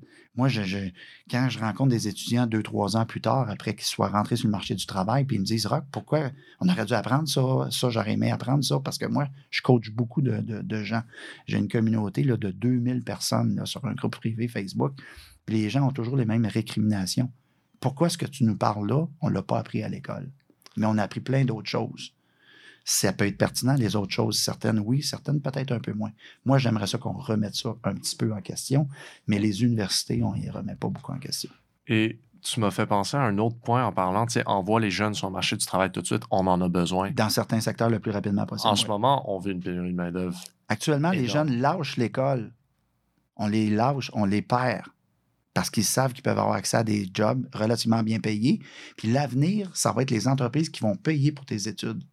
Ben oui. Pour les 10-15 prochaines années, il y a tellement plus de gens qui quittent à la retraite que de jeunes qui arrivent que tu as une jeune fille comme ma fille qui va travailler pour un très grand employeur, un des plus grands employeurs du Québec. Puis elle a dit Pourquoi j'irai à l'université tout de suite? Je peux avoir tout de suite une job à 40-50 000 par année. Ils vont payer mes études à temps partiel. Ils vont réduire ma semaine de travail pour me permettre d'aller à l'école. Et là, la clé, là. La clé, elle est, elle est là, pas pour tout, tout, tout, tous les programmes, tu comprends? Ouais. Mais en gestion, là, c'est là la clé. Le- on va avoir plus de comptables, on va avoir plus de gens en marketing, plus de gens en ressources humaines. En droit, j'ai aucune idée. Quels sont les besoins du marché du travail, jusqu'à quel point? Fait que moi, ma recette n'est pas universelle dans tout, mais pouvons-nous re-questionner ça, puis arrêter de prendre 5 ans puis 10 ans? Parce que c'est là que ça se passe. Puis ça fait 10 ans qu'on sait que ça va se passer là. Donc, il y a plein de programmes qu'on pourrait sortir des gens plus rapidement, les faire participer, que ce soit dans les hôpitaux, que ce soit dans des entreprises ou ailleurs, tout en continuant de la formation continue. Puis il faut trouver l'incitatif à ce que les jeunes complètent leurs études. Parce que là, c'est tentant de mettre un terme à tes études, puis Ouais. de dire j'y retournerai plus tard. Puis là, je vais aller gagner tout de suite une belle, une une belle paye. C'est attrayant pour les jeunes actuellement de voir la pénurie de main-d'œuvre, de se dire ben, je, je peux peut-être avoir une job à 20-25$ piastres de l'heure. C'est pas la fin du monde, 20-25$ piastres de l'heure. là. On s'entend? Ouais. Mais quand tu as 18 ans, pour toi, c'est peut-être beaucoup. Ouais. Aujourd'hui, on sait que pour euh, 25$ piastres de l'heure, c'est 50 000 par année, tu as de la misère à t'acheter une maison. Là. Mais tu restes encore chez tes parents. Il y a des circonstances qui font qu'il y a peut-être des jeunes qui ont moins le goût d'aller euh, poursuivre des études. Parce que le marché du, travail, du travail, les employeurs, on vous attire rapidement. Parce qu'ils en ont besoin de Parce qu'on a plus. besoin, c'est urgent. Que ça soit pas bon de la société d'enlever les jeunes tout de suite du, marché, du, du- du secteur scolaire, les entreprises, on, ils réfléchissent pas toujours à ça. hein.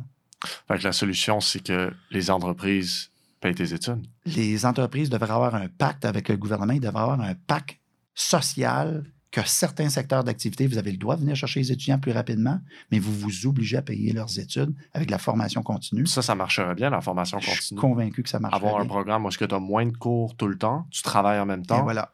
Et voilà. c'est un beau. Ça, ça nous fait revenir directement à ce qu'on parlait par rapport Exact. au système Exact. de l'éducation. Exact. Wow. Pour certains programmes, ça s'appliquerait bien. Oui. Pour d'autres, peut-être pas. Mais je suis sûr qu'une variante de ça, il y a un juste équilibre qui peut être trouvé avec la plupart Et- des programmes. Et il ne faut pas être pris par la paralysie de la perfection. J'ai un japonais à un moment donné qui m'enseignait avec un interprète qui m'a dit Rock, faut pas que tu sois paralysé par la perfection. Si tu peux améliorer une situation puis avoir 80% d'effets positifs, on revient avec la loi de Pareto, fais-le. Mais si tu as des intellectuels qui ne font que dire bah oui, mais oui, oui, mais, oui, mais, oui, mais, on n'avance pas. Puis là, on se retrouve 10, 15, 20 ans plus tard avec trois réformes scolaires, un taux de décrochage scolaire exceptionnel, puis Ouais. 50 quelques pourcents d'analphabètes fonctionnels au Québec. Fait que moi, je suis pas content de ça. Je suis pas content du système de l'éducation. On va mettre cette année là, près de 28-29 milliards dans l'enseignement primaire, secondaire, cégep et universitaire. Puis cette semaine, la manchette, c'est que il y a encore au-delà de 50% des gens au Québec, malgré qu'ils ont un secondaire 5, qui ont de la difficulté à lire et écrire et à comprendre un texte pas trop complexe, juste de niveau 3 sur 5.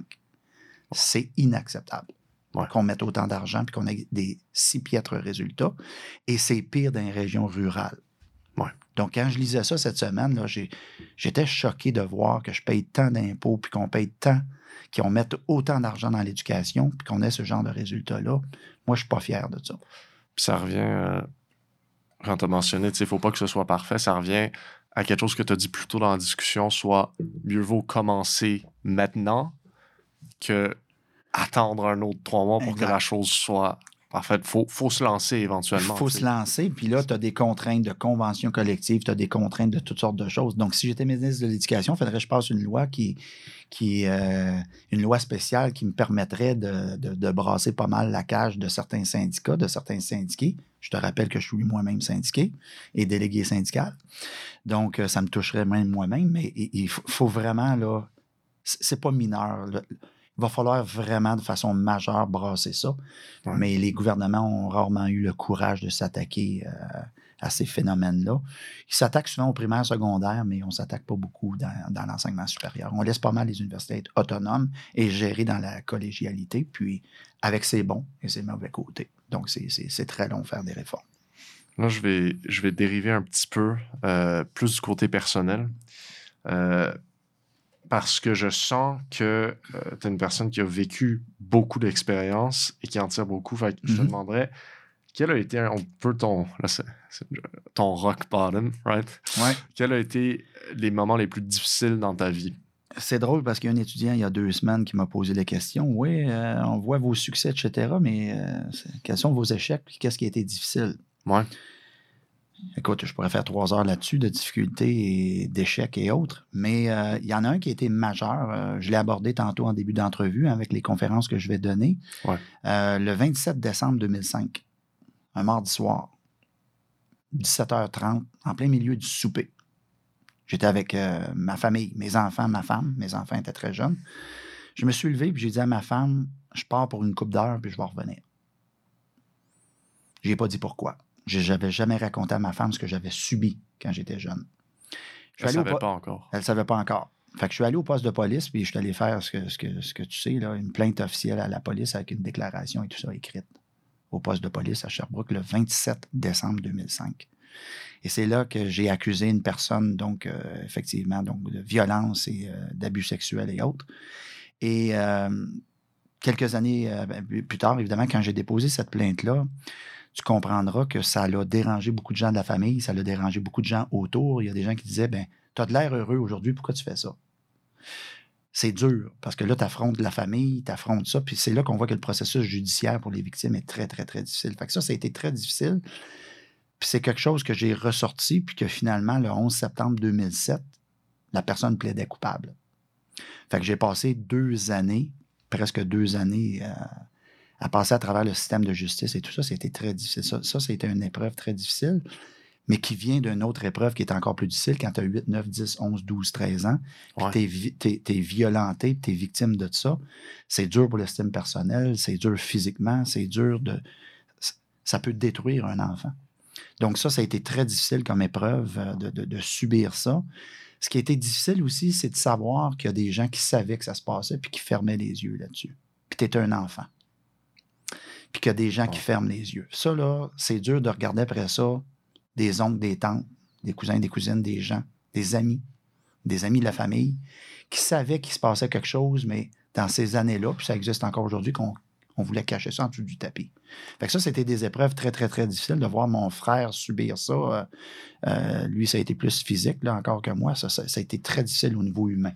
Mais ça, tu sais, ça se passe à 9, 10, 11 ans. Ouais. Et là, des années plus tard, Mais là, attends, il y a- eu ado- l'adolescence. l'adolescence. J'ai été un bullier incroyable à l'adolescence. Ceux qui m'ont connu à l'école secondaire, là, au Triolet, secondaire 1, 2, 3, là, je te dirais jusqu'en secondaire 3, là, C'est toi qui intimidais? oh, j'intimidais des gens. Wow. Puis ça, ça, je peux pas leur, euh, je peux pas leur défaire. Je peux pas reculer et l'effacer. Fait que ça, c'est dur d'y penser, de dire que j'étais frustré de la vie, puis que je passais ma frustration sur le terrain de soccer à, tenter de blesser des gens, comme on voit au hockey un peu, hein, des batailleurs et tout ça. Moi, j'étais le défenseur au soccer, j'ai joué plusieurs positions, j'ai fait plusieurs sports. Donc, j'ai été pas mal violent dans mon sport et tout ça. Donc, j'ai été euh, tough avec certaines personnes. Puis après ça, c'est dur même dans tes relations parce que tu deviens euh, intolérant face à certaines choses. Fait que ça a été très difficile de pouvoir évoluer comme adolescent, comme jeune adulte, d'aller à l'école, de laisser personne, des gens rentrer dans ma, dans ma vie. Ça a été, euh, ça a été assez, euh, assez hasardeux comme parcours. Puis l'enquêteur qui était à mon dossier, quand il a terminé son enquête, puis qu'il a déposé son stylo, puis il a dit on va aller de l'avant parce que tu sais comment ça marche. Ouais. C'est pas parce que tu te plains que la police va nécessairement aller au procureur la couronne. Ouais. faut qu'ils décident de tout ça, eux autres. Là, là. Ça veut pas dire qu'ils vont te croire et tout ça. Quand il a déposé son crayon, l'enquêteur m'a dit textuellement Je comprends pas comment tu as fait pour réussir. Parce qu'ils dit On te voit aujourd'hui, tu es enseignant universitaire, consultant en gestion, t'es ci, t'es ça. Là, là, là, là, là, là. En effet. J'étais- directeur ressources humaines à l'époque, euh, avant d'être consultant en gestion. Tu as réussi à avoir des enfants et tout ça? J'ai dit oui, j'ai réussi à, à, faire tout ça, mais je l'ai caché. J'ai jamais dit ça à ma conjointe. Ma conjointe l'a appris quand j'ai déposé mes plaintes. Puis j'avais peur de parler de ça jeune, parce que si tu parles de ça, les gens vont dire ben il va faire la même affaire à ses enfants. Il va tomber dans le pattern, parce qu'on voit souvent ce genre de pattern-là. Fait que c'est quelque chose que j'ai jamais trop partagé, sauf avec deux ou trois personnes, puis jamais jusqu'au complet. Sauf que là, quand tu déposes ta plainte, là, ça devient, public ça devient vite. C'est pas venu public parce que j'étais mineur, donc c'était seulement avec des initiales et tout ça, mais les gens savaient, là, les gens comprenaient. Puis quand ils ont parlé de ça à la radio, parce que ça a été discuté publiquement, ils n'ont ils ont pas nommé, mais je peux te dire qu'il y a des gens qui m'ont appelé me dire Je viens d'entendre parler, c'est de toi qui parle. Fait que le journaliste n'a pas été trop subtil, autrement dit. Fait que ça a été assez évident. J'ai reçu des appels dans les heures qui ont suivi pour dire Ah, que ça se peut-tu que.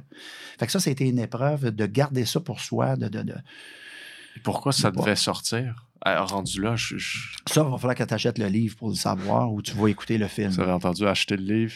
Pour en savoir plus. Il y a un livre qui va paraître, c'est sûr. Euh, je travaille dessus.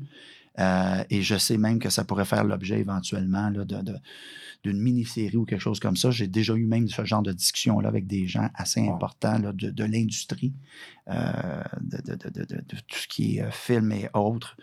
Euh, j'ai déjà eu ce genre de discussion-là avec des gens, puis les gens m'ont dit que ça serait le fun de faire quelque chose par rapport à ça le romancer peut-être un peu, là, mais il n'y a pas, besoin de, pas, beaucoup, pas besoin de beaucoup de romance. Il y a beaucoup de belles anecdotes positives et négatives parce que vivre d'une grosse famille, écoute, j'ai eu des beaux souvenirs, j'ai eu des belles choses. Mais dans les épreuves difficiles, ça a été ça. Après ça, ben, quand je suis devenu un jeune adulte, ben, j'ai peut-être rejeté des gens que j'aurais pas dû rejeter. C'est ça, c'est des gaffes que j'ai faites, euh, que ce soit des, des, femmes ou des amis, des hommes. Euh, j'ai eu une période où j'avais un degré d'intolérance élevé. Là. Puis moi, te flusher, là, flusher ma soeur, flusher ma mère, flusher du monde, c'était facile. Parce qu'un de mes coachs m'avait dit à un moment donné, Rock, il faut que tu sois capable de discarter dans ta vie les gens qui te prennent toujours de l'énergie, qui te sucent de l'énergie. C'est correct d'aider les gens, mais si quelqu'un est constamment en train de te prendre ton énergie, il faut que tu fasses attention pour ne pas mourir avec cette personne-là. Ces gens-là, c'est des gens de ta famille. Et souvent, c'est des gens autour de toi, des amis, des gens de la famille. Fait moi, j'ai dû faire ça. Et, c'est encore en cours aujourd'hui, dans le sens où euh, j'ai des gens de ma famille que je réinviterai pas, que j'ai complètement coupé les liens. Puis ça, ça a été assez facile. c'est assez facile pour moi de couper mes émotions. Euh, puis par la suite, ben, dans les milieux de travail, des regrets que j'ai, des épreuves que j'ai, euh, en début de carrière, j'ai fait comme bien des gens en ressources humaines, j'ai fait ce qu'on me demandait, puis des fois, je faisais des choses que je me disais, c'était peut-être pas correct si ce n'est que de congédier une personne alors qu'on aurait peut-être dû lui donner une chance. Mais le grand patron me disait c'est out. Puis souvent, les gens RH, mais c'est rare qu'ils vont avoir la couenne, qu'ils vont avoir le courage managérial, qu'ils vont avoir la, la, la, la, le coffre pour pouvoir affronter ça. Aujourd'hui, je le fais. Aujourd'hui, je raisonne mes clients, je raisonne mes anciens employeurs aussi quand j'étais là. Mais en début de carrière, j'ai été un mouton, une mitaine, comme bien des gens. Puis à un moment donné, ben, cette énergie-là, cette agressivité-là, j'ai été capable de la remettre, mais à un bon usage puis être capable de. C'est ça. Comment est-ce qu'on prend. Parce qu'il y a des gens qui vont vivre des épreuves et que ça va les, ça va les détruire et ça va détruire leur vie. Ils vont tomber dans des patterns, ils ne vont jamais s'en sortir. Ou tomber dans la drogue ou l'alcool. Tomber dans la drogue. Ce que j'ai répété ce qui leur a été fait. Comment est-ce qu'on sort de nos épreuves? Comment, comment est-ce qu'on devient meilleur après nos épreuves? C'est quoi le processus pour Quand, quand euh, tu es blessé au point comme je l'étais, quand tu as un problème avec ta voiture, tu vas voir un mécanicien ou une mécanicienne. Ouais. Quand tu as un problème avec tes dents, tu vas voir un dentiste ou une dentiste. Ben, quand tu as un problème avec ton âme, quand tu as un problème d'estime, quand tu as un problème de nature psychologique, ben, tu vas voir un psychologue ou en tout cas des gens qui sont thérapeutes ou très près de ce champ-là. Fait que j'ai eu la chance dans ma vie d'avoir des gens sur mon parcours qui m'ont quand même pris le temps de m'écouter, puis de faire évacuer mes frustrations, puis de, me faire réfléchir sur comment j'avais mal géré ça aussi hein, avec certaines personnes euh, quand j'ai fait du bullying et tout ça. Le terme n'existait pas à l'époque en passant.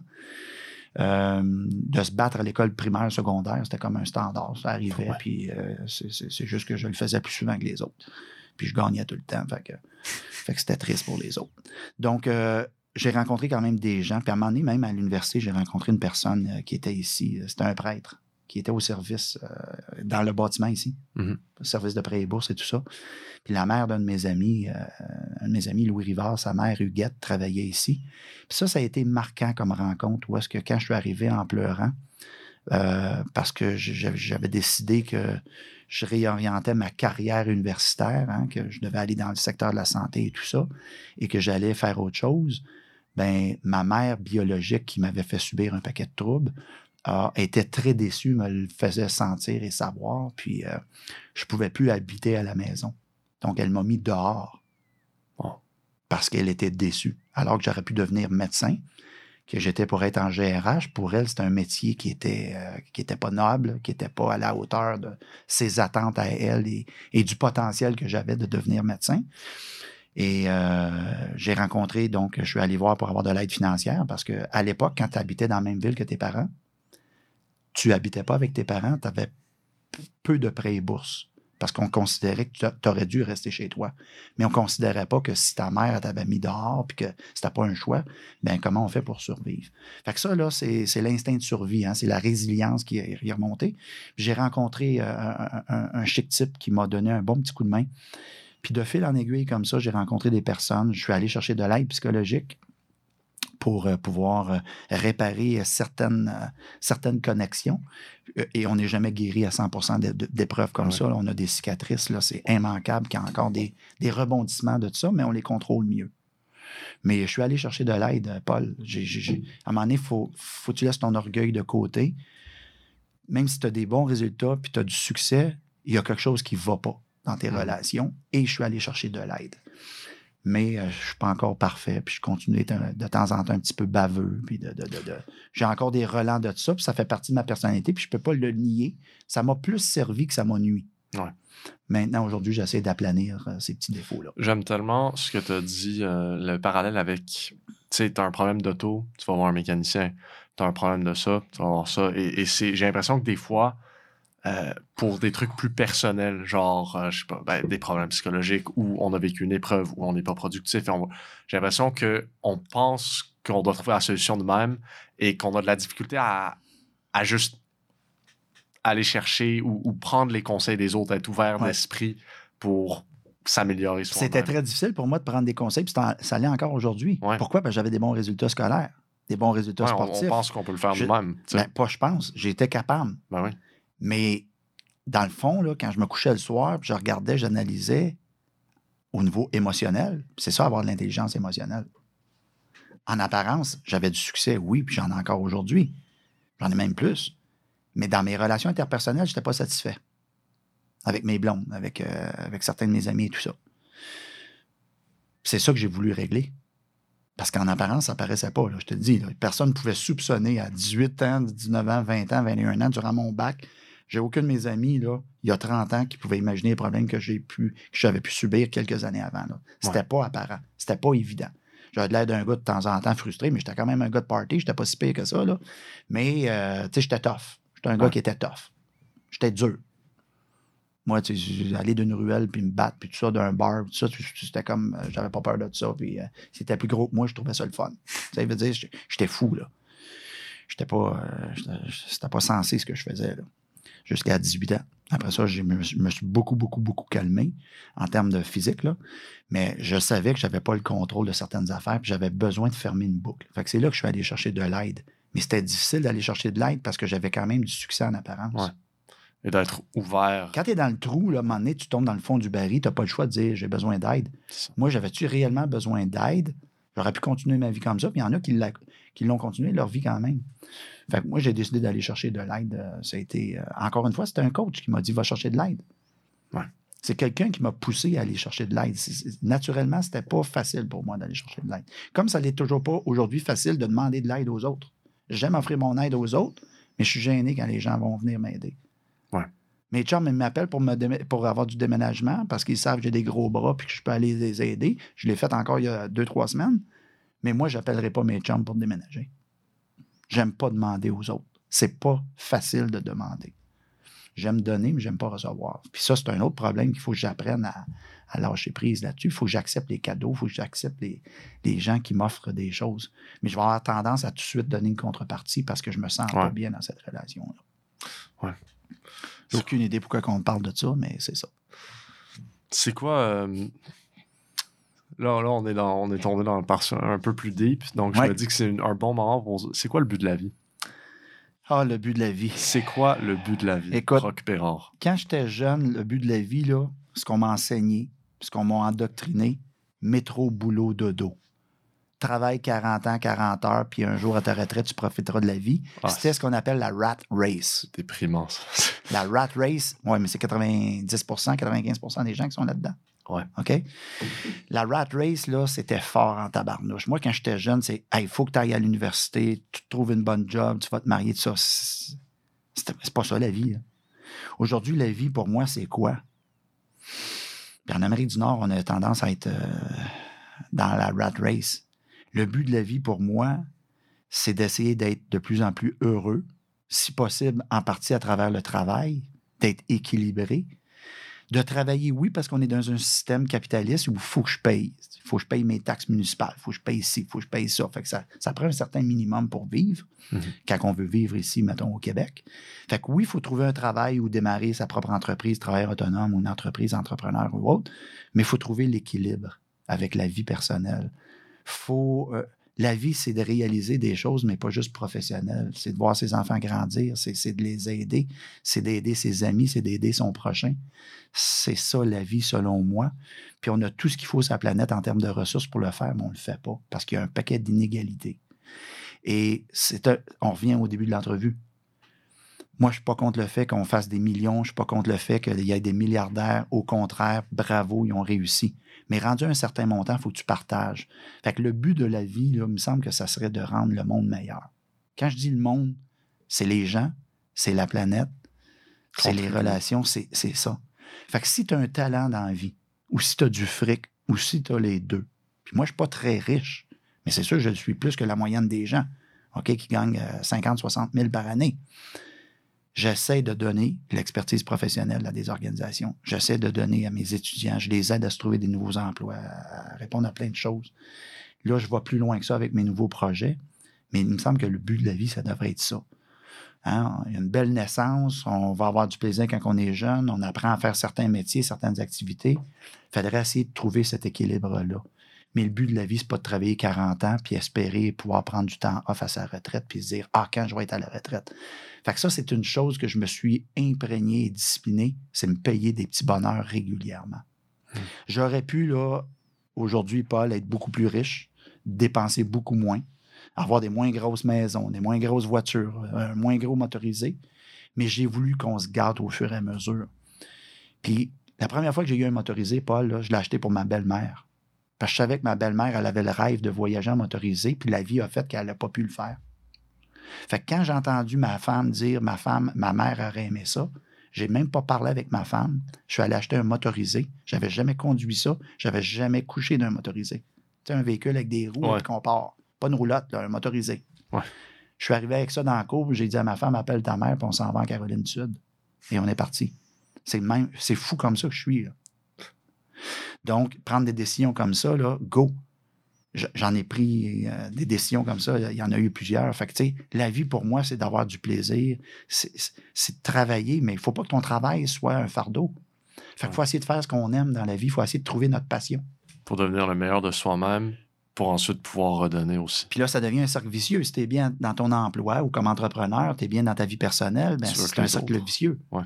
Si tu es malheureux dans ta job, tu arrives, tu es de mauva- mauvaise humeur le soir, euh, ça- si ta vie professionnelle empiète toujours sur ta vie personnelle, c'est- pas ça la vie. là. Ouais. On peut le faire pendant un petit bout de temps parce qu'il faut négocier une convention collective. euh, on a une transaction à faire, puis on est avocat ou avocate euh, en droit commercial. On a des petites périodes de rush, puis c'est correct d'en avoir. Mais il ne faut pas que ça soit constamment comme ça. À moins de se dire, ben moi, je veux pas d'enfants, je veux pas rien, je veux pas d'amis, puis je veux juste travailler, travailler, travailler. Puis je respecte les gens qui font ça. Je l'ai fait pendant 16 ans. Avoir deux jobs, travailler 60 heures et plus par semaine, je l'ai fait. J'ai fait des chèques, par contre, sur ma santé, puis j'ai fait des chèques sur ma santé dans mes relations avec mes amis et tout ça. Mhm. Tu peux pas dire à tes amis que tu les aimes si tu jamais avec eux. C'était toujours au travail. C'était toujours des prétextes reliés au travail. Je peux pas parce que demain je travaille, je peux pas parce que si. C'est en prenant du temps pour eux. Ça- Fait qu'à un moment donné, il faut arrêter d'avoir une grande gueule, puis il faut agir en fonction de nos valeurs. Fait que c'est ça que j'ai switché versus le début de ma carrière. Le début de ma carrière, c'était travail, faire de l'argent, travail, faire de l'argent. Je me valorisais dans ça. Pourquoi? Parce que j'ai pas mangé, parce que j'ai rien eu de neuf à moi, parce que j'étais pauvre. Je voulais sortir de là. Maintenant, aujourd'hui, là, la vie pour Rock Bérard, c'est trouver cet équilibre-là. Wow. Travailler 25-30 heures par semaine, rarement plus. De temps en temps, parce que j'ai des petits dossiers chauds. Essayer de trouver du temps pour aller s'entraîner, faire des activités avec nos enfants. Là, ils sont adultes, fait qu'on va les perdre un peu de vue. On va les voir de temps en temps quand ils vont venir dans les périodes des fêtes et autres. Ouais. Ça, il faut accepter ça comme parent.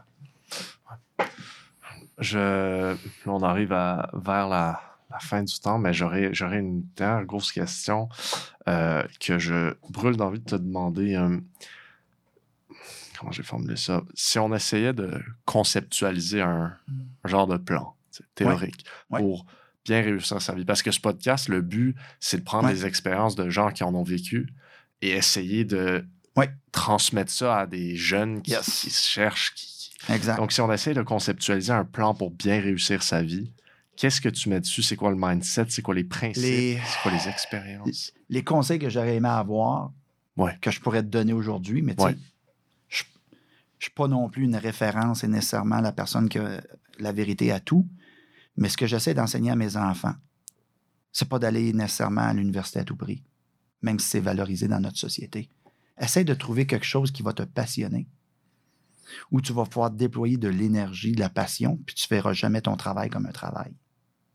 faut que tu puisses trouver un milieu de travail où tu vas pouvoir t'épanouir au niveau personnel et professionnel. Si ce n'est pas au travail, ben, démarre ta propre entreprise, etc. Et là, il faut avoir un mindset où est-ce qu'on dit aux gens, il faut arrêter d'avoir peur, d'avoir peur, d'avoir peur. La majorité de nos pensées sont négatives. Trompez-vous. Fait que je dirais aux gens, tu sais, d'oser et tout ça, d'avoir des cours de croissance personnelle le plus rapidement dans sa vie possible. Le plus rapidement possible dans sa vie. D'ailleurs, j'ai donné comme punition à mon fils à un moment donné de lire Think and Grow Rich et de me le résumer. Ça a été la plus belle punition de sa vie. Fait que tu vois comment c'est différent. Moi, je pense différemment. Fait que je, je dis à mes enfants, essayez de penser différemment. Essayez de penser en dehors de la boîte. Trouvez-vous un coach qui n'est pas nécessairement ton père, parce que des fois, on ne peut pas tout dire les mêmes choses. Euh, faire ce qu'on aime, développer, développer une expertise, avoir des coachs, lire une coupe de livres sur notre expertise, parce qu'il y a des gens qui ont écrit des choses, qui ont fouillé pour toi. Prends un raccourci puis va le lire. Que tu sois en finance, en comptabilité, en Apprendre site de web, gens meilleurs. apprendre des gens meilleurs, puis toujours faire un petit effort de plus que la moyenne. Si tu fais toujours un petit effort de plus quand tu as 8 ans, quand tu as 12 ans, quand tu as 16 ans, quand tu as 22 ans, ben tu arrives à 40 ans, puis à 50 ans, tu es loin en avant des gens. Puis je parle pas seulement au niveau financier.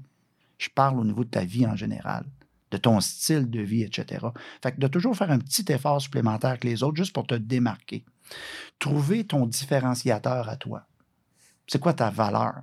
C'est-tu ton expertise? C'est-tu ton savoir-être? Puis les gens vont t'apprécier puis exploite-le euh, le plus possible. Développer notre autonomie. hein, J'essaie d'enseigner à mes enfants d'avoir plusieurs sources de revenus pour ne pas Ouais. dépendre d'un employeur. Ouais. Donc, je reste chez l'employeur parce que je suis heureux, pas parce que je suis obligé d'avoir une paye. Fait que le fait d'avoir plusieurs sources de revenus, moi, c'est quelque chose qui m'a toujours obsédé. Fait que quand j'ai quelque chose qui me plaît un peu moins, je peux Notamment l'enseignement, les investissements. l'enseignement, l'investissement, partir une business en ligne, euh, être dans crypto-monnaie, être dans, dans, des, dans plein d'affaires. Moi, j'aime diversifier mes sources de revenus. Je regrette de ne pas avoir investi dans l'immobilier quand j'étais plus jeune.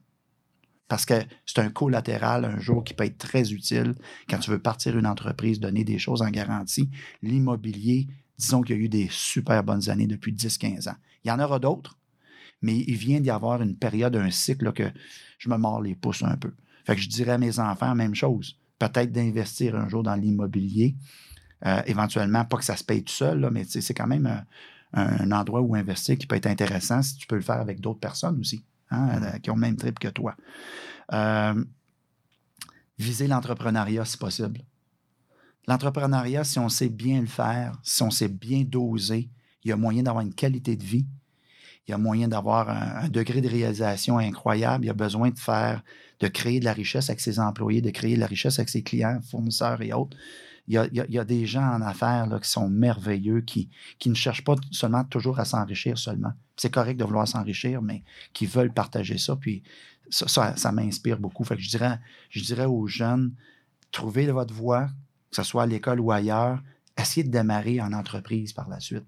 Que tu sois en, euh, euh, en droit, que tu sois peu importe en biochimie, essaye de partir ta business un jour. On voit l'entrepreneuriat comme une discipline d'affaires, mais non, c'est ça surplombe. Ça peut être un style de vie. Ça peut surplomber absolument Tout. toutes les disciplines. Tout. Je, je ne vois pas comment on peut mieux se réaliser qu'un entrepreneur. Le problème, il ne faut pas tomber dans le, les pièges à ours autour des entrepreneurs, à surtravailler, à négliger trop sa famille, à être obligé de prendre de la, de la cocaïne pour euh, rester debout, etc. Je te dis ça parce qu'hier, j'ai j'ai lu quelque chose par rapport à ça. Là, qui, il ne faut pas trouver d'autres béquilles non plus. Là. Ouais. Fait que l'entrepreneuriat n'a pas juste des, des bons côtés, il y a du stress, puis il y a du stress financier et autres.